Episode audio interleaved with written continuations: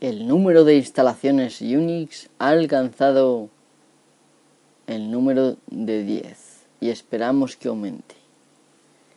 Dennis Ritchie y Ken Thompson, junio de 1972. Bueno, pues sí, hoy vamos a hablar de, de Unix. Eh, bueno, a petición de, de una persona, vamos a hablar de, de Unix. Y, y bueno, pues me parece buena idea porque así, digamos que siempre para poder avanzar se necesita cimientos. Así que hay que hablar de esto. Y es complicado, es muy complicado pero lo voy a intentar. Y de esa manera a ver qué pasa, a ver qué tal sale. Vamos a empezar, que si no nos liamos y pasa lo de siempre.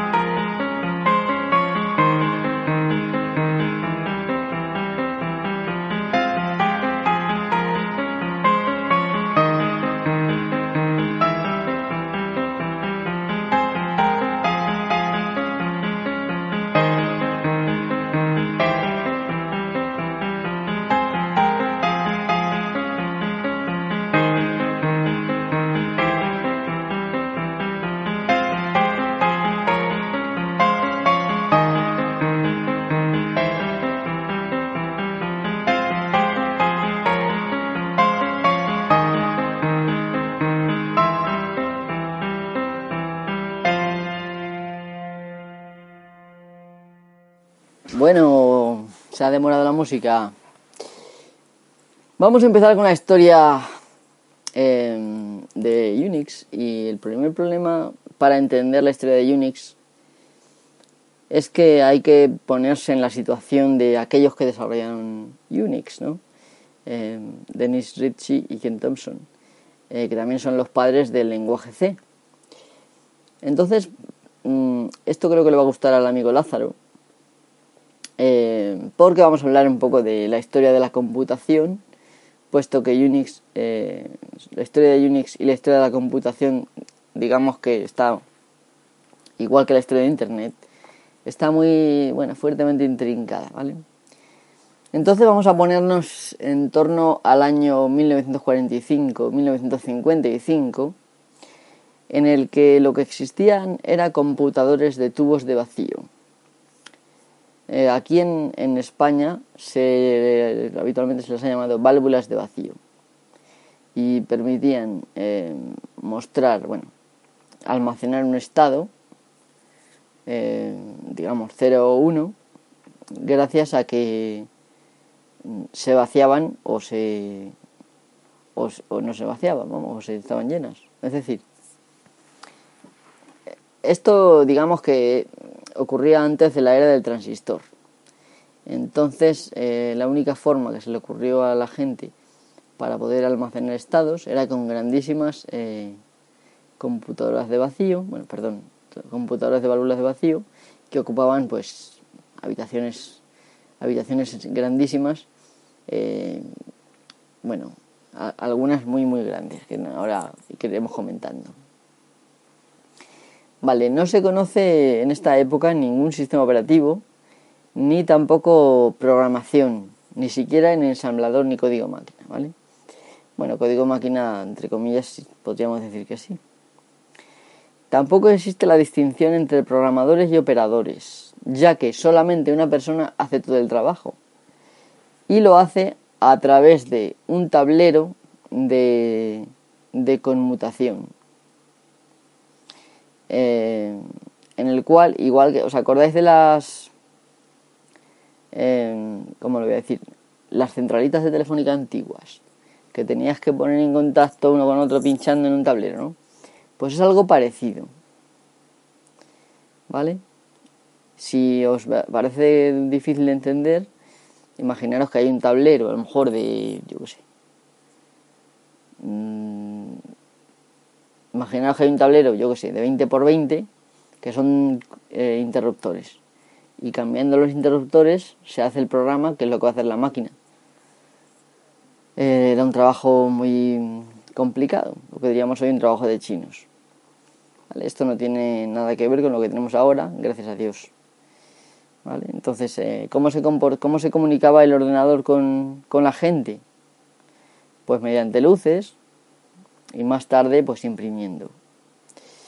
Bueno, ya entre, entre los años 55 y 65 del siglo XX eh, empezaron a aparecer computadores, ordenadores basados en transistores. ¿Vale? Entonces, eh, pero no teníamos eh, ¿cómo decirlo? No teníamos un sistema operativo al, uso como lo entendemos hoy en día, sino que, que lo que hacía era realizar unos trabajos y, y ofrecer resultados, pero a posteriori. Es decir, eran sistemas por lotes. El programador ya podía programar en ensamblador o en Fortran por medio de tarjetas perforadas. Sí, es decir, se pasaba el programa en, directamente en bytes, en bits, perdón, y las tarjetas, pues cuando había un hueco era, era un 0 y cuando no lo había era un 1, básicamente. Entonces había un montón, pues se basaban y luego se, se podrían imprimir los resultados normalmente, ¿no? El programador, digamos que es el que hace el programa, pero no se acerca prácticamente a la máquina. Lo que hace es que luego tiene un operador que al que le dan las tarjetas les va introduciendo, digamos, por, eh, por orden de llegada, a menos que haya algún trabajo importante. Y el sistema operativo lo único que hace es ejecutar tarjeta por tarjeta. Imaginaros los sistemas de cinta, había sistemas en los cuales era una cinta perforada en una tarjeta. ¿Vale? Pero que va leyendo tarjetas o cintas estas y va ejecutando y la forma de comunicarse con el con el programador, que aquí todavía no hay ni usuario, era imprimiendo los, resultados del programa. ¿Vale? Y llegamos al año 65. Entre el año 65 y el año 1980 ya hay computadoras basadas en circuitos integrados. aparece la línea 360 de IBM con su sistema operativo OS barra 360. Este ya es compatible con distintos eh, sistemas introduce la multiprogramación. Pero, aunque es decir, que, que puede eh, contener varios programas, pero no el tiempo compartido y tampoco es interactivo, ¿vale? Es decir, la interacción sigue siendo más o menos la misma. Se le pasan los programas y imprimen los resultados y ya está. Eh, poco después se inventa eh, el CTSS, que significa, en bueno, son las siglas de Compatible Time Sharing System, sharing system. o sea, em, sistema de compartición del tiempo compatible. Este sistema operativo se desarrolló en el MIT sobre un IBM 7090 con 32 kilobytes de RAM y ocupaba 3.000 metros cuadrados. Em, este sistema operativo fue un, el primer sistema operativo ya serio de tiempo compartido que permitía hasta 32 usuarios. ¿Vale? Luego llegaría Multix, ¿vale? Multix. Em, se escribe M-U-L-T-I-C-S, ¿vale? No veáis X todavía. Que significa Multiplexed Information and Computed Service. Es decir, eh, servicio de computación e información multiplexada. Multiplexado, porque es el servicio. Este lo desarrollan sobre un GE645, que es un sistema de 36 bits y tiene un microprocesador con hardware de protección y memoria virtual segmentada y paginada. La memoria son módulos, bueno, 36 módulos de 256 kilobytes. Ya son bastantes.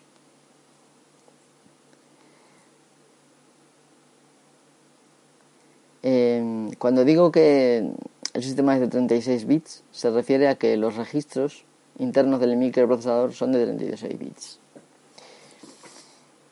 Vale. Em, este sistema estaba proyectado para dar servicio a miles de usuarios. Y era un sistema ya de tiempo compartido e interactivo. Es decir, que el usuario se sentaba delante de un terminal y ya se podía escribir y tal. Estaba escrito completamente en PL barra 1, es decir, programación, eh, lenguaje de programación 1. ¿Vale? Y llegó a ser, eh, bueno, funcional y estuvo usándose en el Instituto de Tecnología de Massachusetts, en el MIT, aunque no eh, tiene el éxito esperado. Solamente llegó a 300 usuarios.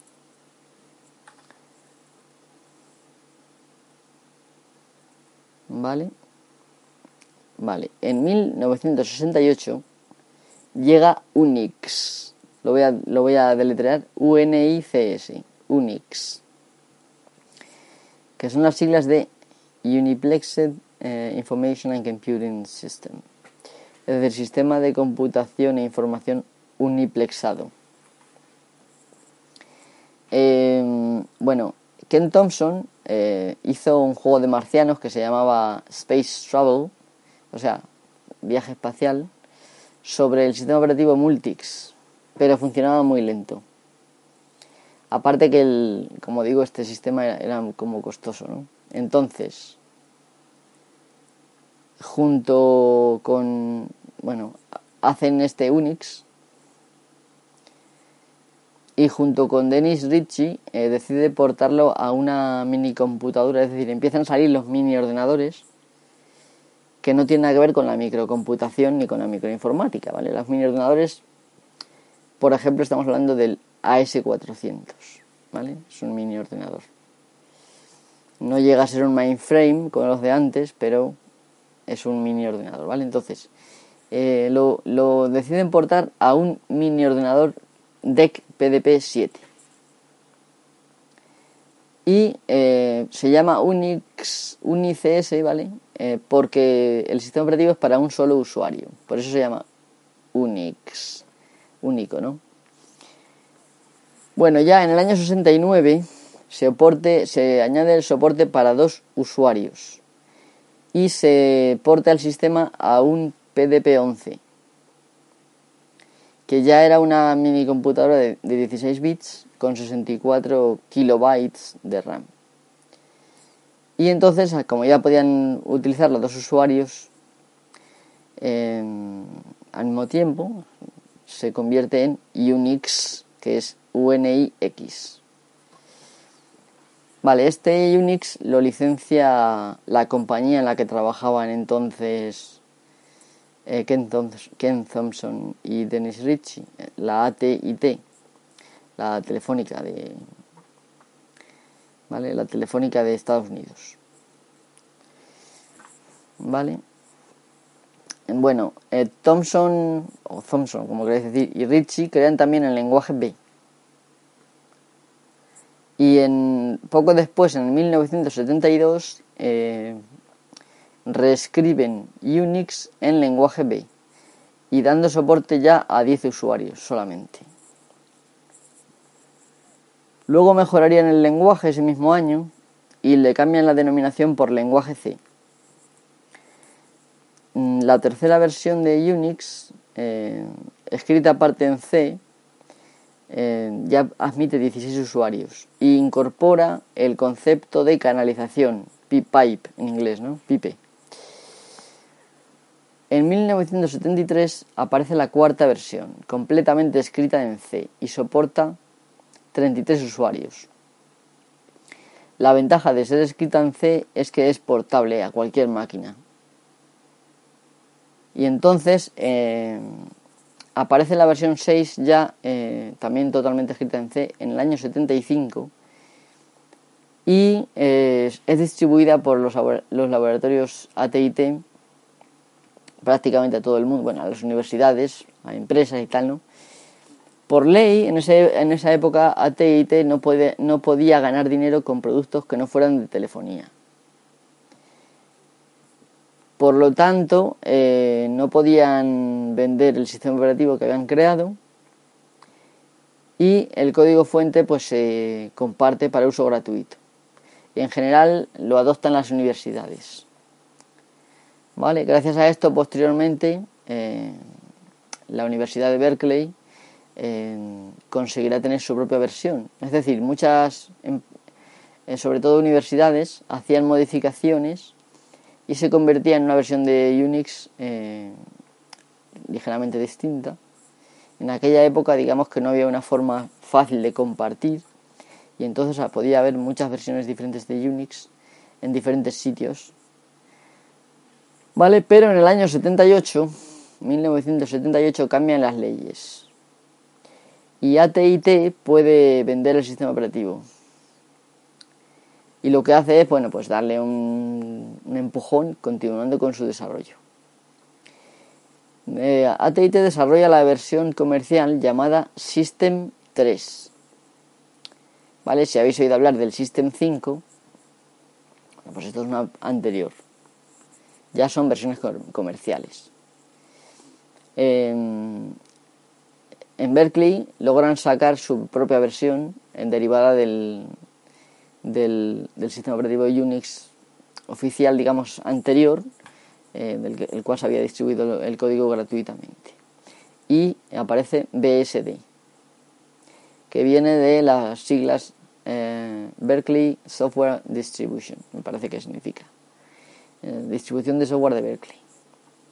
O sistema, algo así. No me acuerdo ahora mismo que significa, perdón. Bueno, AT&T sigue con su desarrollo hasta la versión 10, el V10, ¿vale? SCO, que es otra compañía, ¿vale? Desarrolla SVR a partir de la versión System 5. ¿Vale? La versión System 5 es de AT&T y SVR de SCO, ¿vale? Entonces, en el año 93, Nobel compra los derechos de Unix a AT&T y poco de dos años después, en el 95, los vende a SCO.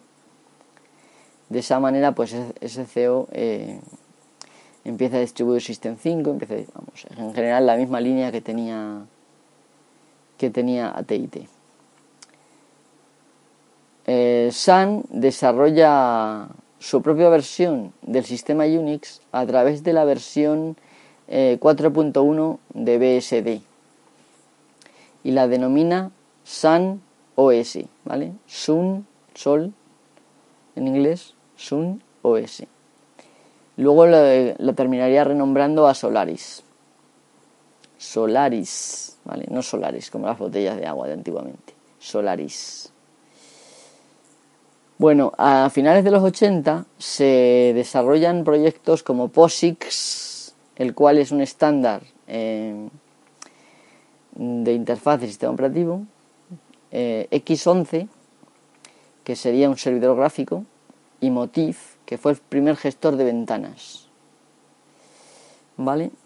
Y ahora aparece en escena el software libre. Pero vamos a hacer una pequeña pausita para beber agua y vuelvo en un momento. ¿Parece bien? Venga, vamos con un poquito de música.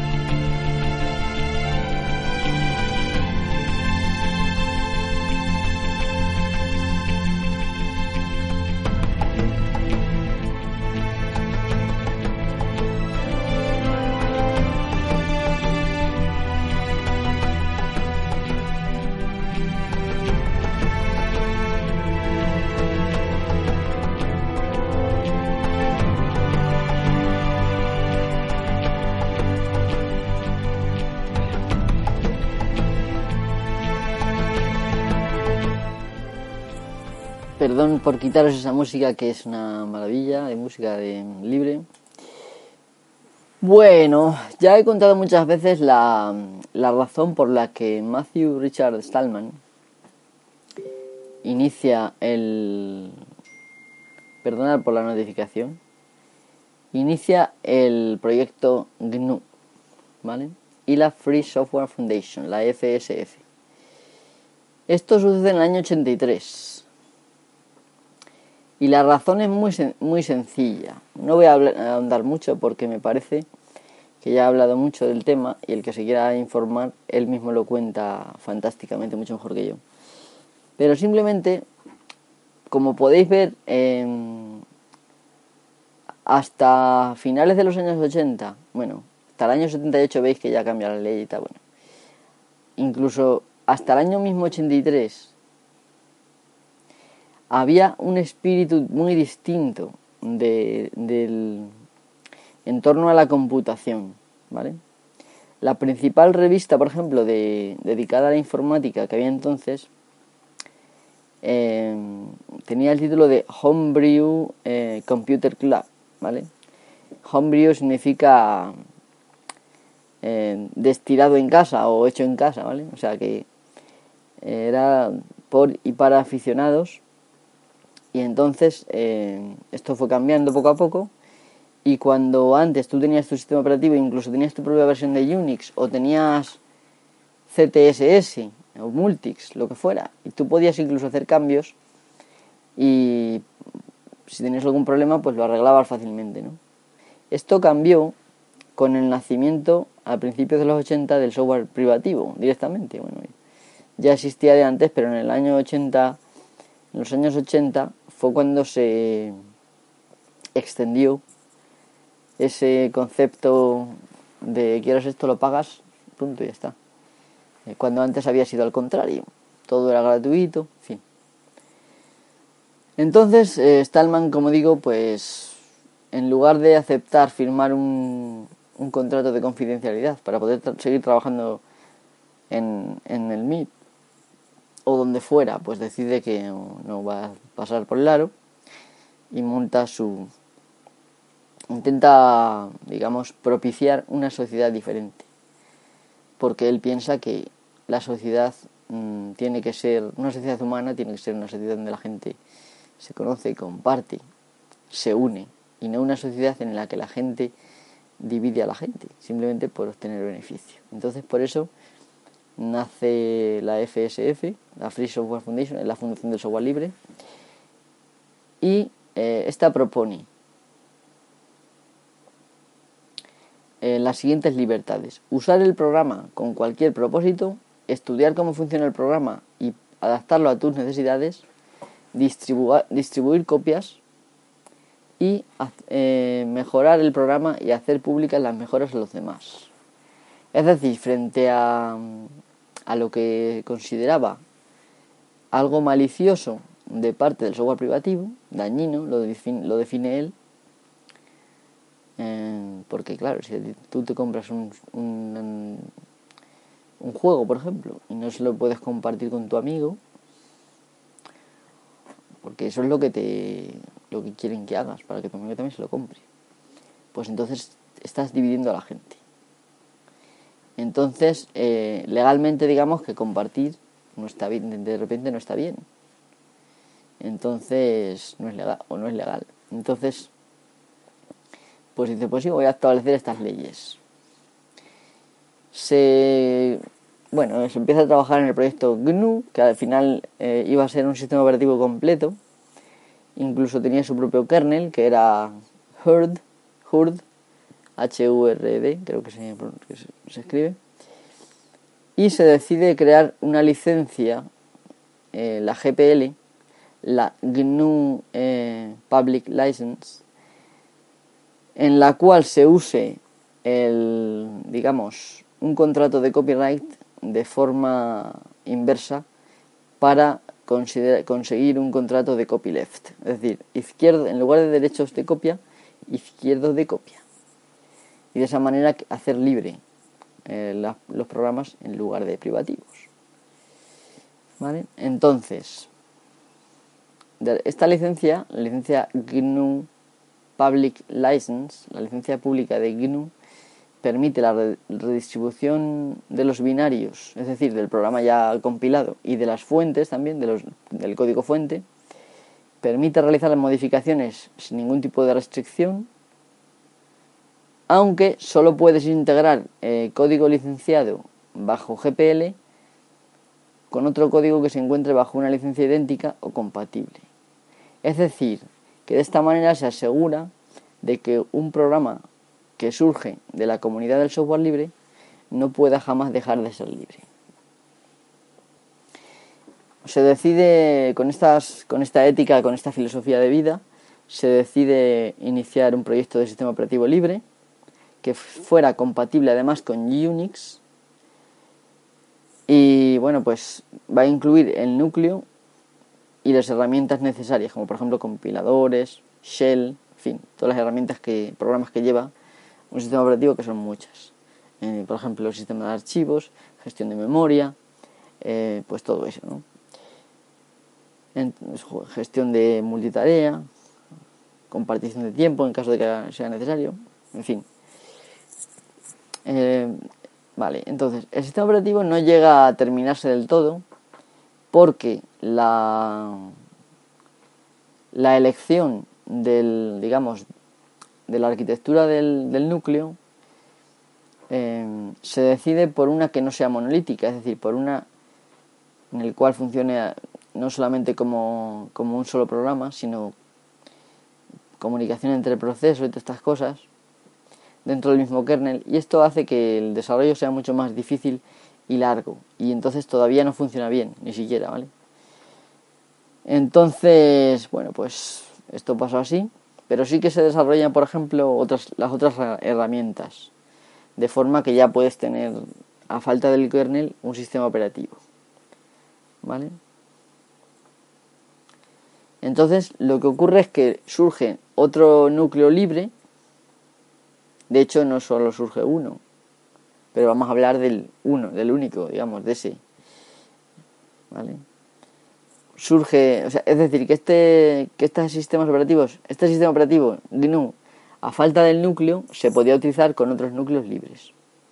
Y en el año 91, eh, Linux, aquí está, está mal escrito con X, Linux con S, Torvalds, me parece que se pronuncia Torvalds, eh, que estudiaba en la Universidad de Helsinki, eh, lanza el desarrollo de Linux es un núcleo que es compatible totalmente con Unix y por lo tanto eh, deseable, digamos, desde el punto de vista del proyecto GNU. Aparte, se basa en Minix. Minix es un, digamos, mini sistema operativo escrito por Andrew Tannenbaum para poder explicar eh, cómo funcionan los sistemas operativos a los alumnos. Y de hecho el libro Sistemas Operativos de Andrew Tannenbaum es un libro que todavía en la carrera, eh, tanto de ingeniería de, de, informática de gestión como ingeniería de informática de sistemas, hay una asignatura de sistemas operativos en la cual se utiliza este libro. Eh, también se utilizaba en la época de, del año 91 y entonces pues... Mm, en el libro mismo aparece el código Minix, ¿vale? Entonces cogió más o menos esto y lo fue extendiendo, ¿no? Y bueno, pues él lo pensaba hacer privativo, pero se le propone la idea de hacerlo un sistema operativo libre y al final se decide licenciarlo bajo la licencia GPL. Eh, bueno, el desarrollo de, de Unix y de Linux en general va muy ligado a Internet, puesto que, se, por ejemplo, Linux se desarrolla a partir de una lista de correo. Eh, en el caso de Unix, eh, muchas herramientas no existirían hoy de Internet, por ejemplo, Internet no existiría hoy sin Unix, ¿vale? Ahí lo dejo, eso. Porque digamos que empezaron muchas, muchas cosas a funcionar simplemente porque los usuarios de Unix empezaron a ver faltas y empezaron a hacer cosas, ¿no? Y una vez que se creó ARPANET, que es un sistema, bueno, que fue TCP/IP básicamente.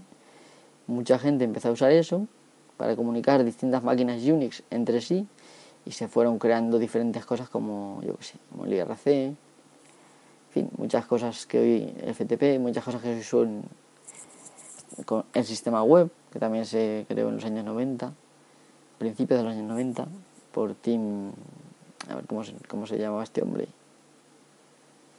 Iba a decir Tim Burton, pero es el director de cine. bueno, le gusta que le digan Tim, me parece, así que Tim, con Tim se va a quedar.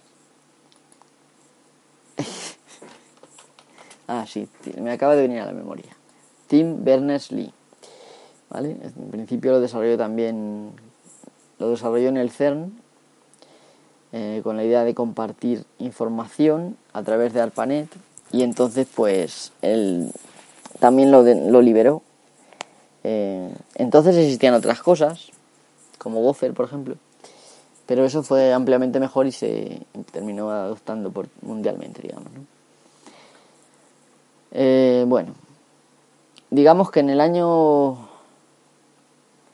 Fue en el año 94 cuando se cogió GNU, las herramientas que los programas que tiene GNU, y se juntó con, Linux y se creó el sistema operativo Linux. ¿Vale?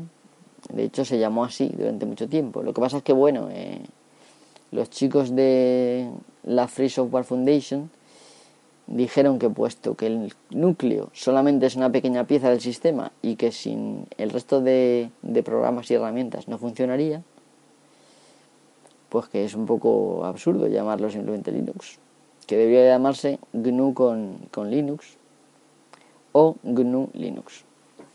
Y así se llamó.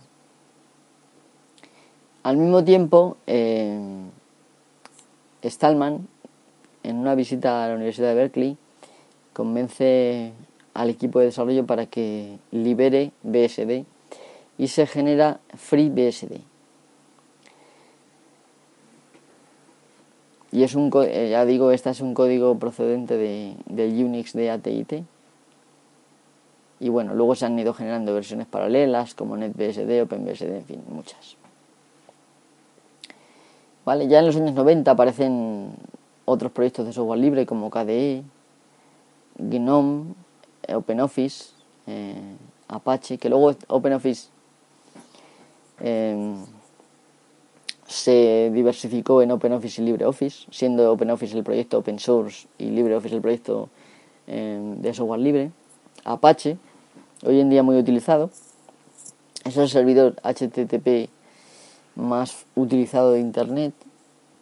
Mozilla, una fundación sin ánimo de lucro que ha desarrollado, por ejemplo, cosas como Firefox o Thunderbird. También aparece SourceForge, lo dijo en español, Source Forge, un sitio donde eh, publicar eh, software libre y software no libre también. Eh, y bueno, las características del sistema resultante, GNU Linux, heredero directo de Unix, ¿vale? Eran multiusuario y multitarea, ¿vale?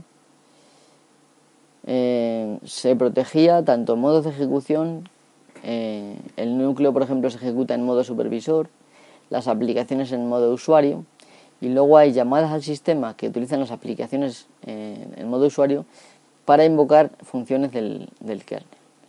Luego tenemos un control de memoria que se limita en zonas de memoria para que, por ejemplo, un proceso no escriba en, en la memoria de otro proceso. Se gestionó el sistema de petición y liberación de memoria, en definitiva la gestión.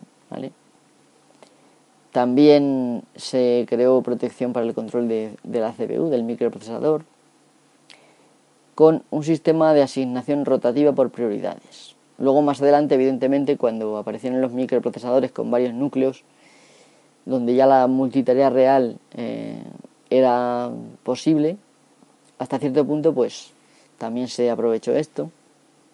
También se creó un sistema de control de accesos con permisos, todas estas cosas.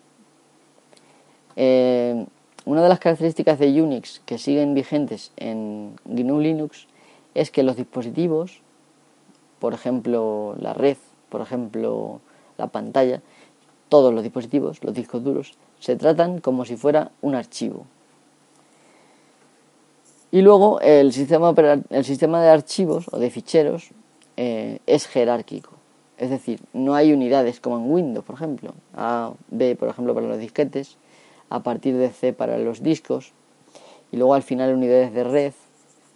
¿Vale? Aquí no, aquí tú puedes, eh, digamos, existe el, concepto de montaje de, de disco, se establece un punto de montaje en una ruta concreta que tú definas, por ejemplo, barra MNT, barra lo que sea, y con una serie de órdenes se puede montar, con una simple orden, con un mount, se puede montar cualquier sistema de archivos externo, cualquier disco duro externo, en esa ruta que tú decidas.